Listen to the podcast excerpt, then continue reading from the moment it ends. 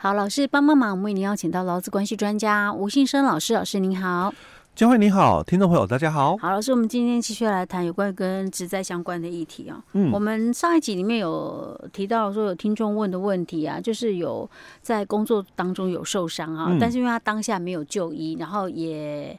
没有，就是没有，嗯、我不晓得他没有报告主管呢哈，我这个不确定哈，嗯、只是他因为他也又隔了，他又去上班两天之后才发现说啊，真的不行，很痛，嗯，啊，就去就医之后才发现说哇，糟糕啊。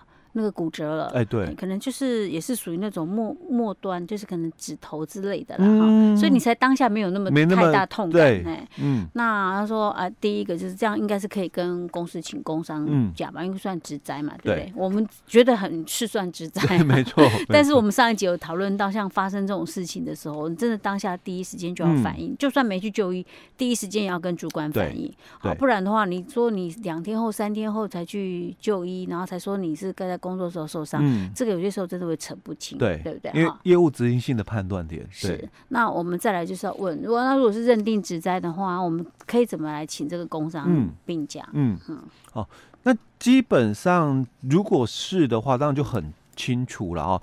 但是因为我们现在就是没有办法确定是或不是哦哦，所以其实，在我们的那个去年的这个五一哦，我们。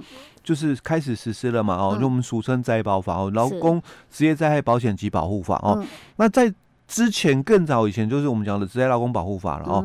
那他也很清楚去规范了这一段，说假如是。职灾还没有办法确认的话，像听众朋友这个情况，它就比较类似属于这一段哦。那如果是很清楚啊，这个就职灾没问题哦。那当然我们就直接工伤病假哦。那工伤病假可以请多久？当然就到你受伤好为止。所以以前对于说你受伤好，所以到底什么样的标准叫好哦？这以前常常有哦。但我们在去年整个就是说这个灾保法哦实施了以后，其实。在这些的灰色地带都讲的非常完整哦。摘保法就讲的就是职灾没有认定以前哦，那怎么请假呢？他说，那你就先请普通病假，嗯，因为不确定是不是职灾啦哦，所以你只好先请普通病假。嗯，可是我们的普通病假哦，我我们有两种，一种就是住院是啊，那还有一种就是未住院哦。所以我们听众朋友有也提到，哎，我要开刀哦，所以我开刀期间可能有住院哦，但开刀。住院不可能住太久哦，你可能住一段时间哦，可能两三个礼拜之后可能就要出院了哦。可是出院以后他还是一样哦，没有办法马上上班，就是不能工作的一个状况哦。好，所以不能工作的一个状况，所以到底哦怎样的一个标准哦可以请教？所以在这个灾保法就说了，他说在你职灾还没有认定以前，你就先请普通病假。但我们的普通病假哦，未住院只能三十天，所以有可能啊哦，你会超过哦。那超过怎么办呢？没有假了。嗯。那我们劳工其他规则第四条、第五条有也有提到说啊，你没有假你就请特休嘛，你就请事假哦。在没有假的话哦，那你就请留职停薪哦。但是那个是属于普通病假的一个情形哦，非职灾的事故。所以当然你就没病假，你就。只能请事假，嗯，然后事假用完了，你就只能请特休。可是我们这个是涉及到说，哎，是不是职灾的问题？好，所以我们在职灾还没有确定以前，你就先请普通病假。嗯，啊，那如果你的普通病假也用完了，我需不需要用事假？不用。嗯，你就留职停薪哦，这个叫做职灾的留职停薪哦。那我们之前在节目也有提到，哎，留职停薪、伤病的留职停薪，老公可以提啊，但雇主哦不一定要答应，哦，他可以拒绝。啊。我们在讲那个请假规则的时候嘛，我们也在节目里面跟听众朋友有分享过，就哎，老公他如果这个。普通病假哦，起码用事假哦，也请完了，再用特休都请完了，但是身体还没有好，还要继续的休养的话，那怎么办？老公他可以来请哦，留职停薪哦，可是他提出这个留职停薪的申请哦，雇主。不一定要答应的哦，雇主可以选择答应与否哦。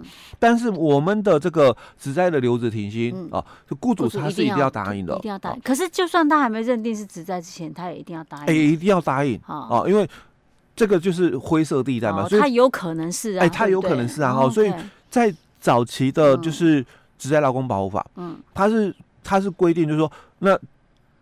普通病假用完了哦，嗯、那雇主就要要给他留职停薪，职灾、嗯、的留职停薪哦。但我们在灾保法里面，他是讲说老公要申请，嗯，哦，只摘了留职停薪哦，那雇主是不能拒绝，嗯、哦。当然法规没有写说雇主不能拒绝，然后，但是从前后法规来看，哦，就灾保法里面是讲说雇主应给予留职停薪，嗯，那。职职保法了哈，那灾保法是劳工要提出这个留职停薪的申请哦，所以前后法规看得出来，雇主也是不能拒绝的了哦。好，那假没了，我就留职停薪，只在留职停薪。好，那最后等到就是说只在确认以后哦，那这个确认当然有可能了哦，可以透过就是主管机关哦，就劳保局了哦，他有没有核准？哦，来做一个判断的一个依据也可以了，因为大多数哦，我们对于就是说劳保局有没有核给哦，是一个蛮重要的一个判断基础哦。好，那假如劳保局认同了，当然整个事故嘛，就职业灾害啊。那当然，如果劳保局不认同哦，但公司也不能说马上就说哎，不是职灾了，因为。公文底下哈还有一行小字，嗯、好写什么？哎，他想说，假如你不予你不认同嘛，嗯、哦，本局不予给付嘛，哦，嗯、如果你不认同的话，你可以在六十天内提出争议审议。哦。六十天内提出争议审议，对，所以他如果假设在留职停薪，还可以继续留职，他还可以留继续留职停薪哦，因为因为他提出了争议审议哦，除非老公他放弃了，嗯，就说啊，劳保局说没有，不是职灾，好，那那我我我就不再争议了哦，那当然事情就到这边结束了，就就不是职业灾害哦，那我们整个假设是对的，嗯。啊，那如果我这个经过了这个争议审议之后，嗯，劳保局哎。同意了，嗯，哦，或者一开始就同意了哦，嗯、那代表我我的假设哦，嗯、哦，就是说这个是错的，嗯、因为我们当初想说非职灾嘛，嗯、所以我们开始用普通病假来请嘛，对不对？那当然，劳保局同意给付嘛，那就代表我们当初一开始假设是对错的，嗯嗯、那当然就要改成就是全部都是工伤病假是。哦，那雇主该给予的工资补偿嘛，嗯、因为当初我们是给普通病假嘛，嗯、那。普通病假结束之后，我们是留职停薪嘛？哦，嗯、那这一段期间应该全部叫做工资补偿。嗯、哦，那该补的差额当然要补。哦，嗯、不过因为劳保局有核定给付啦。哦，嗯、那依照我们灾保法的规定嘛。哦，当然劳基法也有规定。哦，劳基法是说劳保局的给付，雇主可以拿来抵充我们只在的一个补偿。哦，那当然有可能就是在这个认定期间比较长的话。哦，嗯、那有可能啦。哦。劳保局的核定的一个金额哦，不足的部分，雇主还是要补啊。那如果有超过，嗯，哦，有超过，当然依照我们灾保法的规定，雇主可以要求返还。嗯哼，OK，好哦。所以其实里面的眉眉角角还蛮多的，哎，对，蛮多的哦。哦，所以至于哦，就是我们那个听众朋友他的问题哦，嗯，基本上哦，就是说他到底是不是哦？那我觉得啦哦。可以跟公司哦来沟通一下哦。那因为大家对于那如果假设公司认定是的，那就比较单纯了哦。就一般通常这样子，劳保局也不会说哎，对对对，否定嘛，对对，就就认定上比较没那个那么大的一个争议性哦。好，那可以请多久？对，可以请多久？可以请多久哦？那这又是早期哦常常有的一个争议哦。那我们在去年的这个摘保法之后，我们有一个细则啊，那细则。里面也提到了哦，五十七条提提到说不能工作哦，不是以原来的约定的一个工作为限，嗯。哦，因为我们早期常常就是说不能工作，因为解释令也有提到哦，只在医疗期间不能工作哦，那到底这个不能工作是讲说原来的工作吗？还是连轻便工作都不能做？哦？那我们在细则里面哦就提到了，呃，是讲轻便工作，而不是讲原来的约定的工作哦，所以当这个。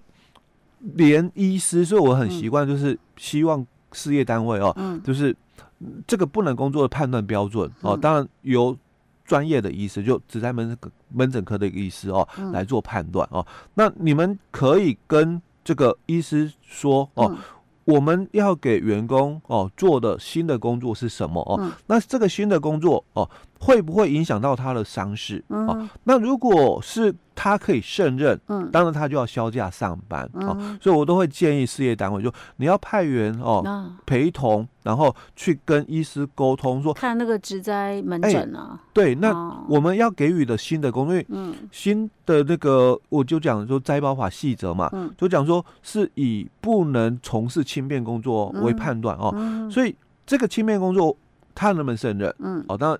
由专业的医师哦来做判断哦。老师有没有可能是他可能在公司里面可以胜任，但是他会以他可能那个呃交通往返会有问题？哎、欸，对，有可能，有可能。是这是不是要列入考量？哎、欸，这要列入考量哦。OK。但是如果是以只因为交通往返的一个问题来讲，嗯，那就又牵扯到另外一个。